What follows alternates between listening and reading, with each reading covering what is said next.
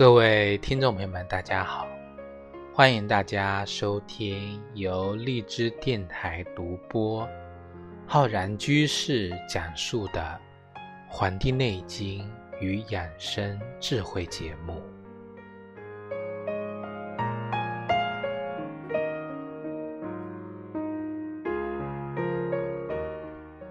本期节目呢，要跟各位听众朋友讲。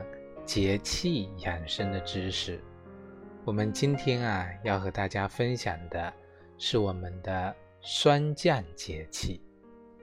霜降呢是秋天的最后一个节气，那么这个节气过后啊，秋天就要画上句号，那也意味着呢冬天即将开始，天气呢真的。要由凉变成了冷。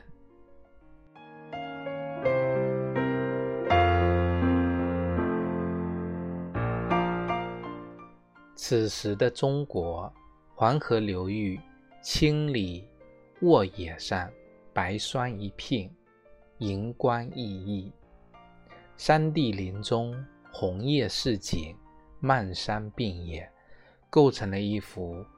别有韵味的深秋图。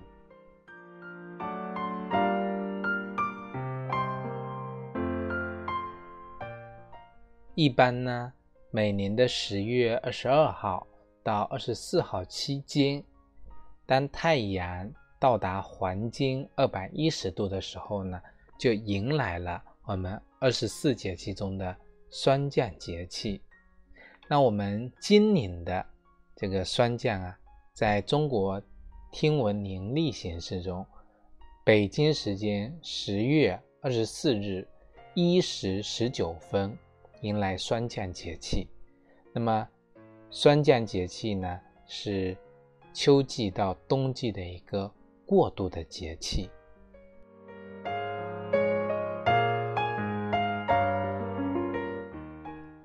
在《月令七十二候集解》中提到，霜降为九月中，气肃而凝，露结为霜矣。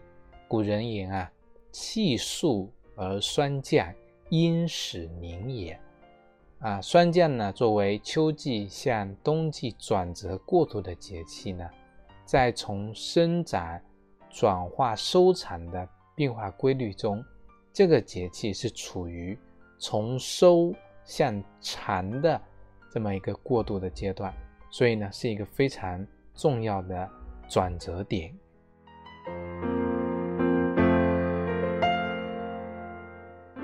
那我们说呀，这个霜降霜降啊，其实这个霜并非呢直接从天而降，而是天火能量收敛之后。接近地面空气的水汽，在地面或者呢地物上，它直接凝化而成的白色的疏松的晶体啊，我们也叫结晶，也叫呢冰晶。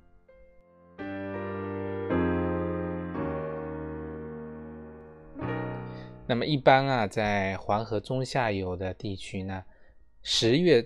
下旬啊，到十一月上旬，一般会出现初霜，跟霜降节气呢，它是完全啊吻合的。那随着霜降的到来呢，那不耐寒的作物啊，已经收获或者呢提前啊，到这个时候停止生长。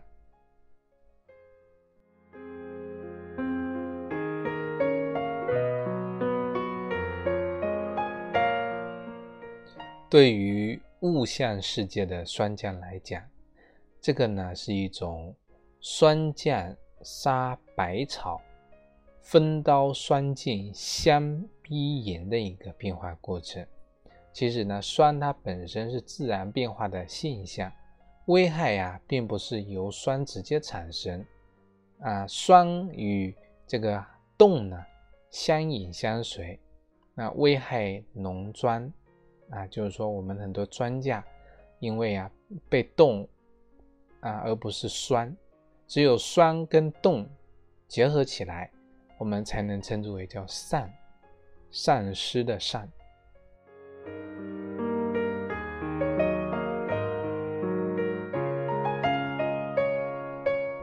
这个如何理解呢？就是说呀，有的人在做过一个实验，就是将这个植物的两片叶子呢，分别放在同样低温的冰箱里边。那么其中一片叶子上啊，盖满了霜，另一片叶子上呢没有霜。结果无霜的叶子受到了严重的伤害，覆盖着霜的叶子呢，它只是轻微的这个受到了霜害的一个痕迹。所以说，这个使命告诉我们啊，这个霜它不但不危害庄稼，相反的，水剂它凝滑的时候会释放大量的热量，那么就使得这个重霜变成轻霜，轻霜变成露水，以免呢这个农作物啊这个被冻害发生。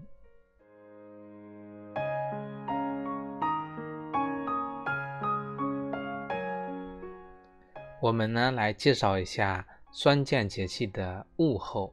霜降呢有三候：一候采乃祭寿，二候呢草木还落，三候蛰虫咸服。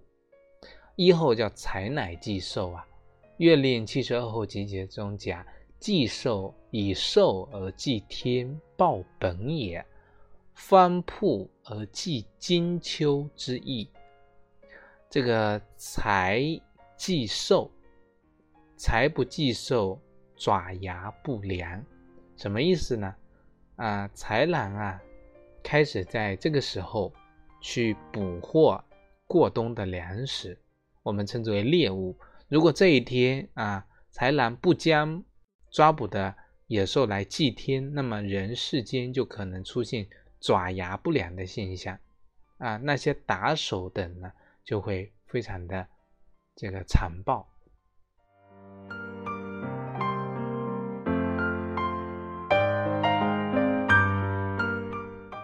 二后呢叫草木还落，也是自然现象，就是霜降之后的再五日，草木还落，色黄而摇落也。那就说这个时候啊，草木皆变黄。变黄之后呢，纷纷的呢飘落。三后呢叫蛰虫咸伏，啊咸就是接，就是蛰虫啊，伏是垂头的意思。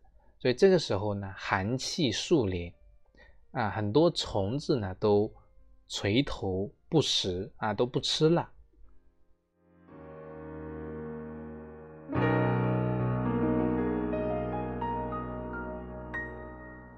那么在霜降的这个时候啊，我们有一些习俗风俗。一般每年到金秋十月呢，红红的柿子啊就挂满枝头。柿子的营养非常高，柿子呢还具有清热生津啊、润肺化痰的滋补功效。所以在我国很多地方啊，到了这个霜降时节呢，人们会买一些。柿子来吃，那么柿子呢？人们认为啊，吃柿子不但可以帮助我们御寒保暖，还有疏通补筋骨的这个效果，是非常好的时令的这个食这个食品。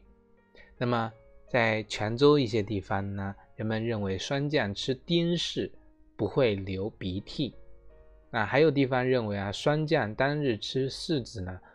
嘴唇在整个冬天都不会开裂，而在农村呢，人们会在这个时候啊，爬上一棵挂满红柿子的大树，摘一些新鲜甜美的柿子来吃。新鲜的柿子呢，还可以加工成很多品类，比如说柿饼啊、柿子腐啊、柿子粉、柿子酸、柿子茶，还有冻柿子，甚至呢，还可以酿成柿子酒。是指醋吃法呢多种多样。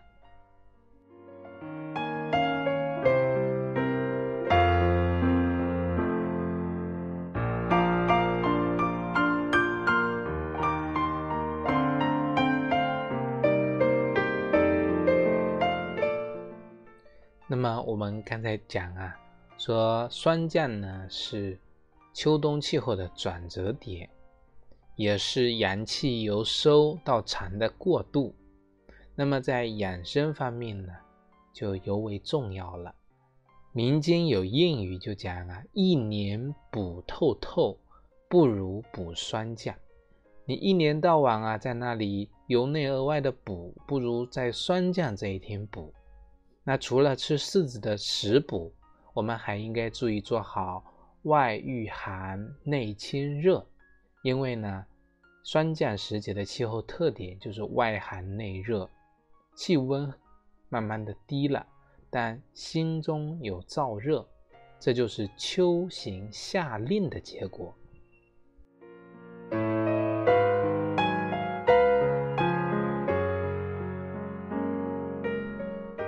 那补冬不如补霜降啊，那么霜降过后啊，是一个非常好的进补时节。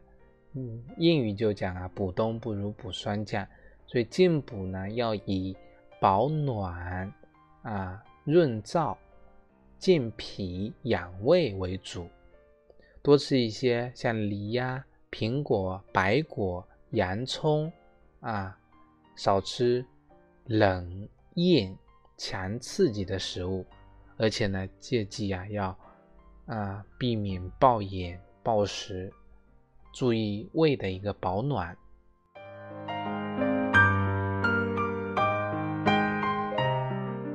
我们讲春天吃花，秋天吃果。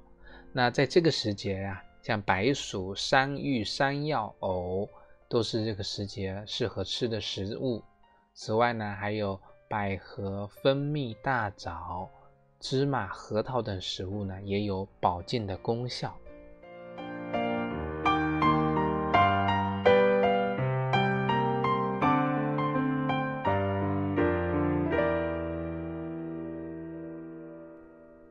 在这里呢，为大家推荐一个，就是我们的栗子粥。那么用到的食材也非常简单。秋天的时候呢，这个栗子多啊，板栗。我们煮粥的时候啊，啊，用大米一碗，是啊，这个栗子呢数个，盐少许，那么熬粥喝，能够起到很好的这个补肾啊、健脾的。一个作用。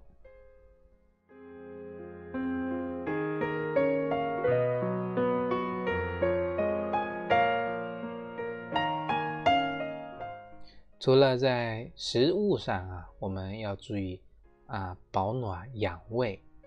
那么我们在日常的生活中啊，也要关注我们身体，特别是脚部的防寒保暖工作。我们。有时候啊，腿受凉了之后，特别容易引起上呼吸道的一个毛细血管收缩，人体的抵抗能力下降。我们说呼吸道啊，对冷空气的刺激呢，非常的敏感。有时候啊，骤然降温了之后呢，我们的呼吸器官啊，抵抗力下降，病邪容易趁虚而入，轻则呢引起外感的咳嗽。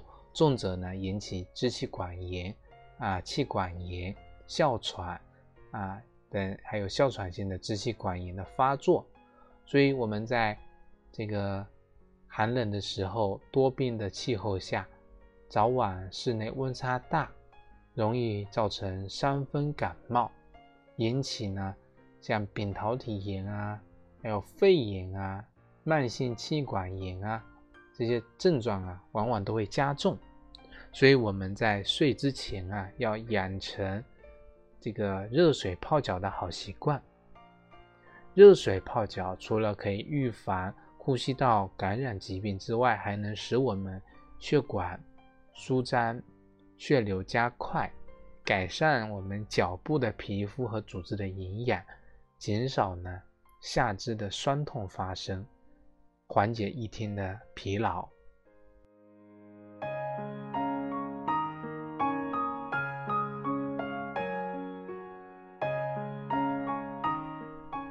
那么泡脚呢，也是有注意的地方的。一个就是秋季泡脚呢，避免啊在过饱或过饥或者进食的状态下，那么我们一般啊会选用这个饭后这个半小时之后进行泡脚，因为饭后半小时之内泡脚呢，会影响我们胃部血液的一个供给。还有一个就是心脏病、心功能不全、低血压、经常头晕的人都不宜用太热的水来泡脚。因为用热水泡脚啊，会使人体的血管扩张，全身血液由重要器官流向体表，这必然啊会导致心脏、大脑重要器官缺血缺氧。那对于有心脏病、低血压的人群来说呢，会增加发病的风险。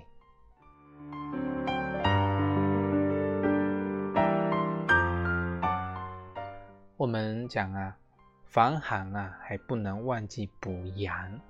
入秋之后呢，人体的阳气处于相对弱的状态，如果不注意保暖，那么寒气加重，一些病症啊就会出现，比如说会打喷嚏、流鼻涕啊。然而，一些年轻的女性呢，仍在这个时节穿着呢短裙啊，或者是露脐装啊，还有呢不穿袜子。虽然呢自己不觉得冷，但是呢对身体呢没有益处。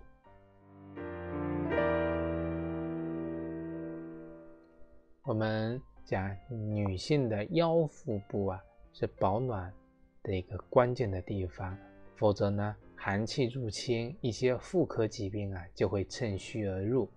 而且我们有的关节处如果长期暴露在外呢，老了也容易得。关节疾病，所以呢，霜降啊，到冬至的这段时间，大家除了可以通过适当的食疗，比如说当归、桂圆等食材来补足阳气、驱走寒气，还可以呢尝试一些物理的啊疗法来补阳。那么这里呢，给大家推荐几个啊穴位来进行艾灸、温灸，比如说。灸我们的足三里穴，能够呢起到养胃的作用；去灸我们的神阙穴，有补肾阳的功效。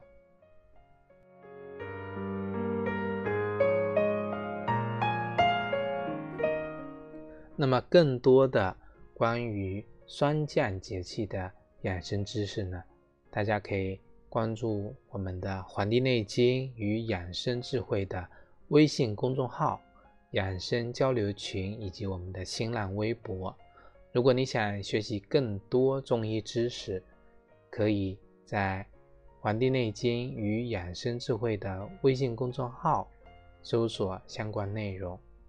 如果想学习更多中医基础理论知识，可以在网易云课堂搜索“中医基础理论”和“中医诊断学”的课程。另外呢，我在今年开播了《黄帝内经日思夜读》公开课，旨在呢理论的系统的讲解《黄帝内经》的知识。如果各位听众朋友想学习呢，可以在清聊平台啊搜索《黄帝内经日思夜读》，或者在我们《黄帝内经与养生智慧》的微信公众号下方菜单栏选择。《黄帝内经日思夜读》进入打卡学习。好了，我们本期的啊节气养生知识呢，就跟大家分享到这里。非常感谢大家收听，咱们下期再会。